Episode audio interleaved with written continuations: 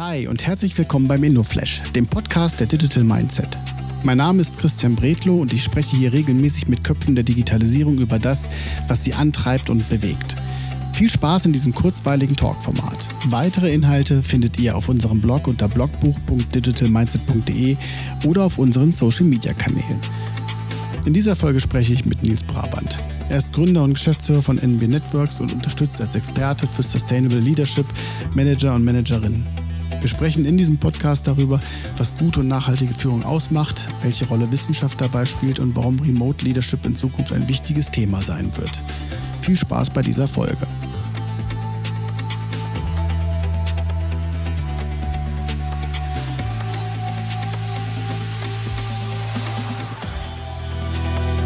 So, bei mir ist kalt draußen, aber bei dir ist warm. Hallo Nils. Hallo Christian, wie geht's? Moin. Moin, Mensch, hier, hier geht's so mit Wind draußen, ne? Und äh, du, du steckst jetzt gerade wo? Ich bin jetzt gerade auf Gran Canaria. Also von daher, wetterseitig, glaube ich, habe ich einen Vorteil. Das kann man, glaube ich, ruhigen Gewissen sagen, ja. Bist aber sonst in, äh, wärst ja sonst in schlechterem Wetter als ich, oder? Ja, gut, kommt drauf an. In London, dass jetzt, also, dass es in England nur regnet, ist auch eher ein Mythos. Also wenn ich vergleiche, ich bin ja geboren und aufgewachsen in Hamburg, das, äh, da ist deutlich mehr Regen als in London. Aber generell kann man sagen, dass jetzt London nicht die ultimative Sonnenstadt ist. Das würde ich auch unterschreiben, ja. nee, ähm, äh, erzähl doch mal ein bisschen mehr über dich, also damit die Leute hier äh, auch ein bisschen was zu dir erfahren. About you. Ja, also ganz kurz zu mir. Ich komme halt nicht seit Beginn meines Lebens aus dem Bereich, was ich jetzt mache. Ich komme aus einer klassischen Beamtenfamilie, habe dann Lehramt studiert, bin aber danach in die freie Wirtschaft gegangen. Es ist tatsächlich durch einen reinen Zufall entstanden, dass ich überhaupt selbstständig wurde. Ich habe damals als freier Dozent gearbeitet. Da musste man halt ein Gewerbe damals anmelden. Und das habe ich alleine gemacht. Und dann wurde es ein bisschen mehr und noch ein bisschen mehr. Und dann, und dann wuchs es plötzlich. Dann ging es weiter nach Berlin. Dann bin ich ausgewandert 2014 nach London die Firma hat dann relativ schnell internationale Größe angenommen, habe dann nachher 2017 den größten Teil davon verkauft, arbeite jetzt natürlich weiterhin in der Branche, allerdings dann eben entsprechend mit mir und mit dem, was projektseitig um mich rum dann eben entsprechend noch passiert. Und daher viel unterwegs, gerne unterwegs. Natürlich nicht während der Pandemie. Während der Pandemie saß ich ziemlich genau vor diesem Bildschirm für 18 Monate, genau an diesem Ort hier. So.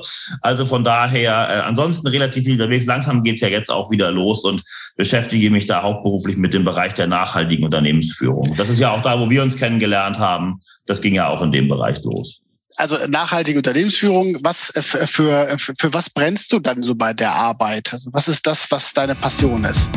Passion. Naja, es war ja bei mir damals so, ich kam ja eigentlich aus einem sehr starken IT-Hintergrund und ich habe halt relativ schnell gemerkt, du kannst die beste IT haben, du kannst sogar die besten Prozesse haben und du kannst auch die Standards alle auswendig können. Du kannst äh, ISO, ITIL, Scrum, ISO 20000, 27001, BS 15, was auch immer du hast für Standards. Wenn die Führung halt schlecht ist, war nichts von dem irgendwas wert. Und das habe ich halt relativ schnell in den äh, Organisationen gemerkt, dass Führung eigentlich da der entscheidende Punkt ist, habe mich da angefangen mit zu beschäftigen und von da an ging es halt weiter. Und deswegen, ich habe selber sehr gute Führung erlebt, also auch weiterhin sage ich, ich gehöre zu den wenigen, die also wirklich äh, nach der ersten Ausbildung, mein, mein erster Chef war, war großartig ich hatte allerdings zwei Chefs, der andere war jetzt nicht so großartig. Also ich habe sehr gute Führung und sehr schlechte Führung sehr nah beieinander erlebt und habe mich daher entsprechend dann auch damit beschäftigt, was hat das für Auswirkungen auf, auf die Mitarbeitenden, auf die Organisation, auf Projektierung, auf Unternehmensergebnisse, auf Organisationsergebnisse. Das Ganze geht natürlich weiter, wenn wir heute sprechen über Diversity, Auswirkungen auf Gesellschaft und so weiter. Das sind halt einfach Faktoren, die meiner Meinung nach extrem wichtig sind und mit denen wir uns auch deswegen befassen müssen, weil eine wirklich gerechte und wirklich ergebnisorientierte und offene Gesellschaft sowie Wirtschaft bekommen wir halt nur, wenn wir uns ernsthaft mit dem Thema nachhaltige Unternehmensführung und Organisationsführung beschäftigen und eben nicht mit dem, was wir oft haben, so dieses glaub an dich, jeder kann alles schaffen, was ja nun mal nachweislich Quatsch ist, kann eben nicht jeder alles schaffen. Wir müssen uns da schon mit mehr Substanz beschäftigen als das, was wir leider oft sehen, was dann doch eher so im Bereich Motivation, Inspiration dann irgendwo unterwegs ist. Da brauchen wir mehr Substanz. Ja, pass auf, aber dann schiebe ich noch eine Frage ein, ganz kurz, weil das, ich, bin das selber, ich bin das selber neulich gefragt worden. Da habe ich auch die Forderung gestellt, dass wir neue Führung brauchen. Das ist, ja. ist so eine meiner Mindsettings, wir brauchen neue Führung. Jetzt sagst du gerade eben, es gibt gute und es gibt schlechte Führung. Lass mal Folgendes machen. Definier doch bitte mal gute Führung.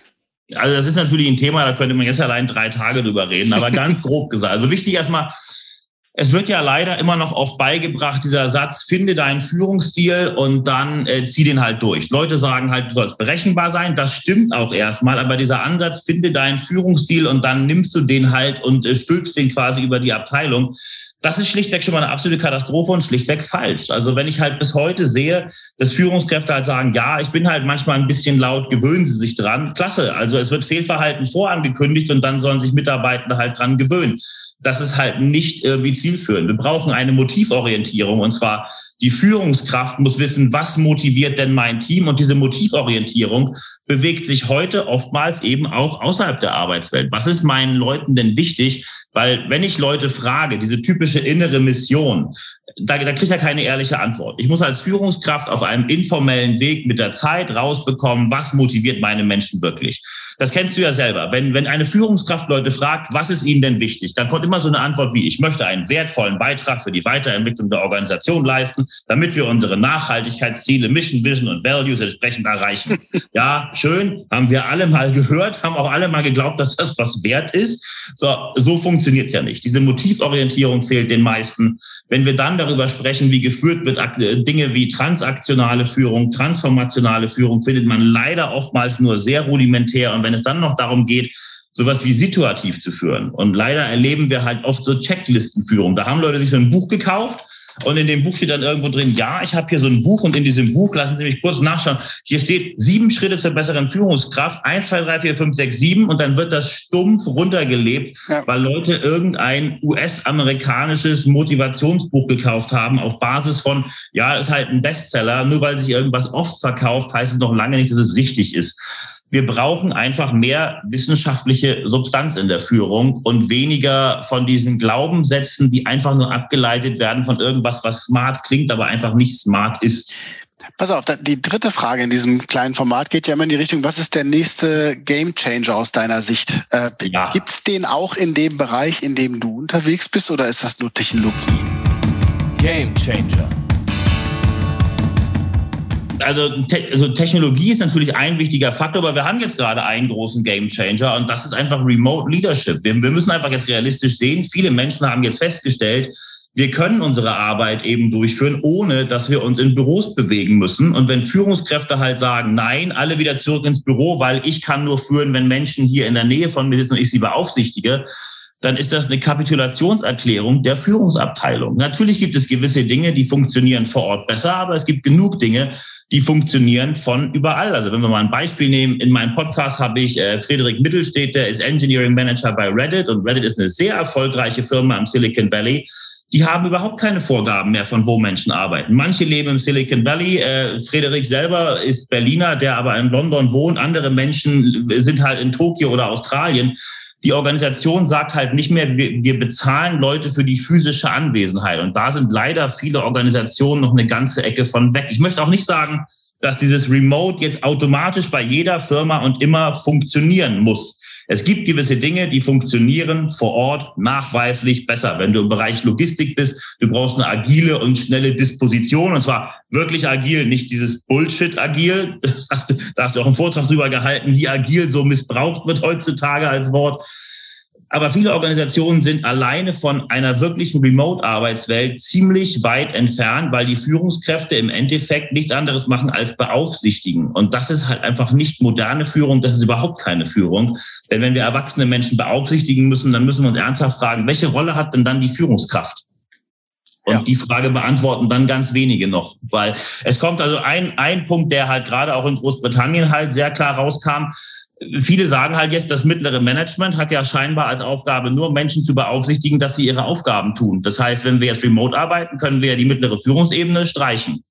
Und das ist bei manchen Unternehmen traurigerweise gar nicht so falsch, weil das mittlere Management wirklich nur beaufsichtigt hat. Und das hat halt mit Führung gar nichts zu tun.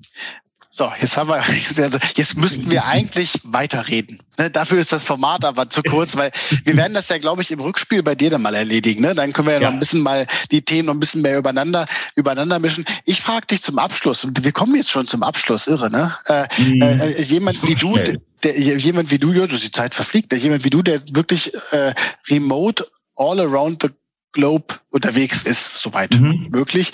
Ähm, was ist derzeit deine Lieblings-App und warum? Abstract. Also einmal natürlich, das ist mein Arbeitstool, das ist hier in dem Fall Zoom. Das ist aber jetzt eine, das ist einfach etwas, was ich nutze, weil es für mich das Praktischste ist. Tatsächlich bei meiner Lieblings-App auf meinem Smartphone bin ich, glaube ich, ganz langweilig unterwegs. Es ist tatsächlich Reuters. Also die, oh. die Reuters News-App aus einem relativ einfachen Grund und ich weiß, darüber kann man jetzt auch wieder eine Stunde reden. Ich brauche halt, wenn ich substanziell arbeite, eine möglichst neutrale Sichtweise auf Dinge. Und wenn ich halt gerade bei Nachrichten, gerade auch im Bereich Führung, eine Sichtweise neutral haben möchte, ist Reuters das, was am nächsten dran ist an neutralem Journalismus, an neutralen Meldungen. Von daher die App, die ich mit Abstand am meisten öffne, ist in der Tat die Reuters News App. Werde ich mich gleich ranmachen. Wir beide sehen uns demnächst irgendwo in irgendeinem der Formate wieder. Nils, vielen Dank, dass du mitgemacht hast. Sehr gerne. Vielen Dank, dass du dir heute Zeit genommen hast und den InnoFlash gehört hast. Für weitere Infos zu Digital Mindset komm gerne auf www.digitalmindset.de vorbei und schau in unserem Blog nach. Also, wir sehen uns, hören uns und bis dann.